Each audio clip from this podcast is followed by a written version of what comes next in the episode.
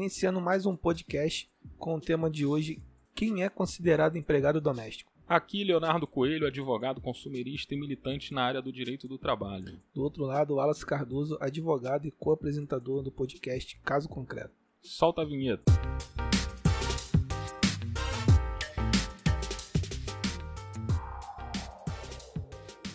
Vamos lá. É, de acordo com a Lei Complementar 150 de 2015, empregado doméstico é todo trabalhador que presta serviço para uma pessoa ou família é, no âmbito residencial, tá? Com, e a finalidade não lucrativa, de maneira contínua por mais de dois dias na semana.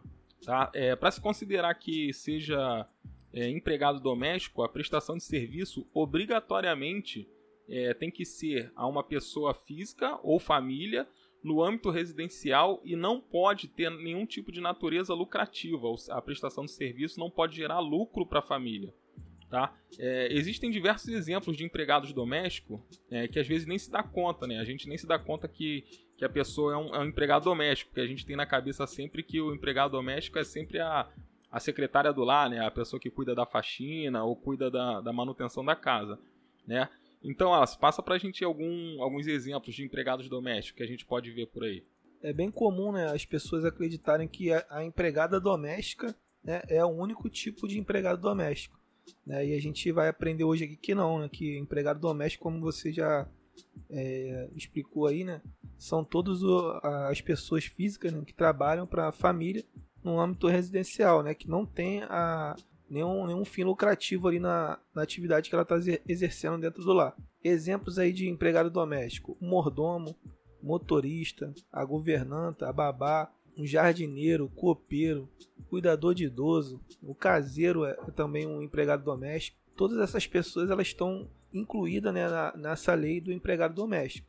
Tem que ter em mente né, que para se enquadrar né, como um empregado doméstico, esse serviço prestado não pode de maneira alguma trazer lucro ali para a família, né? Se um exemplo aí, a pessoa faz a faxina da casa, ou é um porteiro ou motorista, e em algum momento ali dentro da residência ela está fazendo alguma atividade que não seja relacionada a isso, né? Um exemplo, o cara está fazendo um biscoito para poder vender ali e trazer renda para a família que ele está sendo empregado.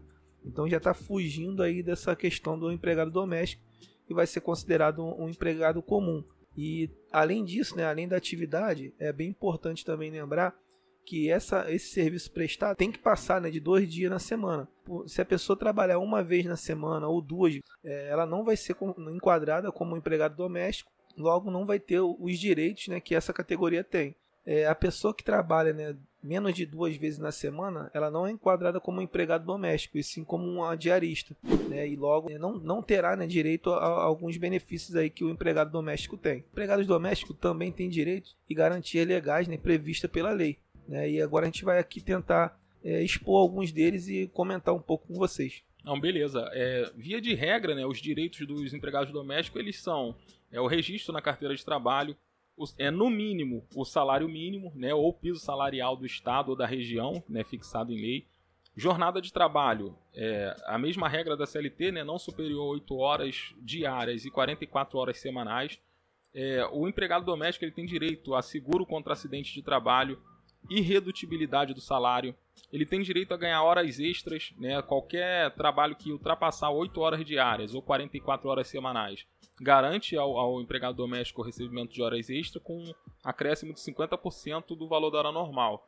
Tem direito adicional noturno, tem direito a 13º salário, repouso semanal remunerado, preferencialmente aos domingos, pelo menos um domingo por mês ele tem que ser gozado no domingo. É, férias vencidas, acrescida de um terço, proporcion... férias proporcionais, férias em dobro quando elas não são concedidas dentro do, do prazo legal, salário família, vale transporte, FGTS, é, no caso de demissão, multa do FGTS, seguro-desemprego, aviso prévio, licença maternidade, licença paternidade e também tem direito a uma estabilidade provisória no caso de gravidez, né, que funciona nos moldes da, do, do empregado CLT comum. Ele vai ficar, a, a mulher vai ficar recebendo o auxílio e, e estando, estando estável pelo não podendo ser demitida pelo seu empregador. Tá? É, e mesmo assim, se algum direito ele for violado, o empregado doméstico ele tem direito a buscar a justiça do trabalho, né, para poder garantir esses direitos e não ser preterido em nenhum deles, tá? É, e aí vai entrar na regra da CLT normal, é, a pessoa tem direito a cobrar cinco, os últimos cinco anos, a, a contar do, do, do momento que ele entra com o processo, e a ação ela pode ser movida até dois anos depois que o contrato de trabalho ele é encerrado. Então, depois que ele é demitido, ele pede demissão, ele tem dois anos para entrar com esse processo trabalhista e pode cobrar cinco anos para trás.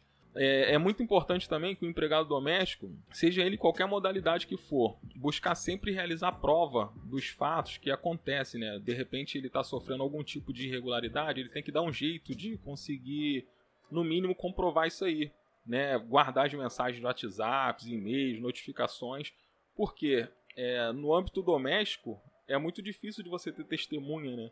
Até porque um familiar não vai nunca testemunhar contra um, um próprio familiar, até porque a, a legislação tem até algumas ressalvas quanto a isso. E, e, é difícil depois você conseguir fazer essa prova. Então é importante, sempre que puder, guarde a, as informações que você tiver, algum tipo de, de situação. Se você puder gravar, filmar de alguma forma, guarda, filma, porque você, isso vai te servir para posteriormente você garantir o teu direito, entendeu? Mas de qualquer forma, eu acho que, a, que essa é a dica de hoje. Tem mais alguma coisa aí, ó? É sim, uma, uma dica legal também para na questão de prova, né? É fotografias, né, tiradas ali em alguma ocasião especial da família, um aniversário, né, alguma confraternização, né? É uma forma também de provar ali, pelo menos ali o tempo que você é, trabalha na residência, né? que uma da, das maiores dificuldades do empregado doméstico é justamente a questão da, de assinar a carteira. Né? Muita gente trabalha como empregado doméstico e infelizmente não tem sua carteira assinada. Né? E a, o, a previsão legal para assinar a carteira do doméstico é igual a qualquer outro contrato, né? que são cinco dias lá, está previsto na CLT. Então, se começou o trabalho, né? o, o empregado doméstico começou a prestar o trabalho, iniciou o contrato, né? mesmo que não tenha um contrato escrito, né? Empregador ali, o, o dono da residência, né, ele tem até cinco dias para poder estar tá assinando a carteira. Muitos trabalhadores aí deixam isso passar. Né, vai trabalhando sem carteira assinada. Todos esses direitos aqui que o Leonardo acabou de elencar, todos eles são provados ali por meio da assinatura da carteira, né? Uma prova também. Então, se o empregado trabalha na, na residência não tem a, a carteira assinada, fica muito difícil aí depois ele conseguir esse, esses direitos aí, né, trabalhistas de uma forma fácil, né? Ele vai ter que necessariamente entrar com o processo, reconhecer o período que ele trabalhou e pedir na justiça aí as verbas ali cabíveis no, na situação dele. Sem contar, né, que o que acontece muito é os patrões aí contratarem as pessoas como diarista, mesmo que a pessoa esteja trabalhando por mais de dois dias na semana. É, se você é empregado doméstico e trabalha mais de dois dias na semana, é, tem que ter obrigatoriamente essa carteira assinada. É, não tem essa situação de que, ah, não, porque você, você para mim aqui é uma diarista ou um diarista, você trabalha só em determinados dias, segunda, quarta e sexta. Não, se você já trabalha segunda, quarta e sexta, tem que assinar carteira, tem que pagar todas as suas garantias trabalhistas. Então essa é muito comum isso acontecer. Inclusive esses são uma, uma, eu acredito, né, que seja a maioria dos casos de reclamações trabalhistas de empregados domésticos, a questão da assinatura da carteira. É, falta do reconhecimento ali do vínculo, né? Aí acaba que é aquilo, o cara não tem a carteira assinada, né? Ou a funcionária doméstica não tem a carteira assinada. Na hora de dar entrada no seguro-desemprego, não consegue. Na hora de dar entrada no auxílio, né, algum auxílio, algum benefício do, do INSS, não vai conseguir também porque não tem registro nenhum dela lá como trabalhadora ou trabalhador. É, não conta como prazo para aposentadoria, né? Carência para aposentadoria, não conta como carência para recebimento de benefício. Então a importância do, do, registro é justamente essa, né? Garantir, além de tudo, os direitos sociais né, da pessoa. Cumprir a carência, né? É, justamente. Então é isso, né? Chegamos aí ao fim de mais um episódio aqui do podcast Caso Concreto. E essa é a nossa dica de hoje. Nos sigam aí na, nas nossas redes sociais, procura por podcast Caso Concreto no Instagram, nas plataformas de áudio, porque a gente tá, tá em todas as plataformas de podcasts aí. E nós temos muitas dicas e informações interessantes de direito para vocês. O roteiro de hoje foi escrito pelo Leonardo Coelho e a edição de Wallace Cardoso.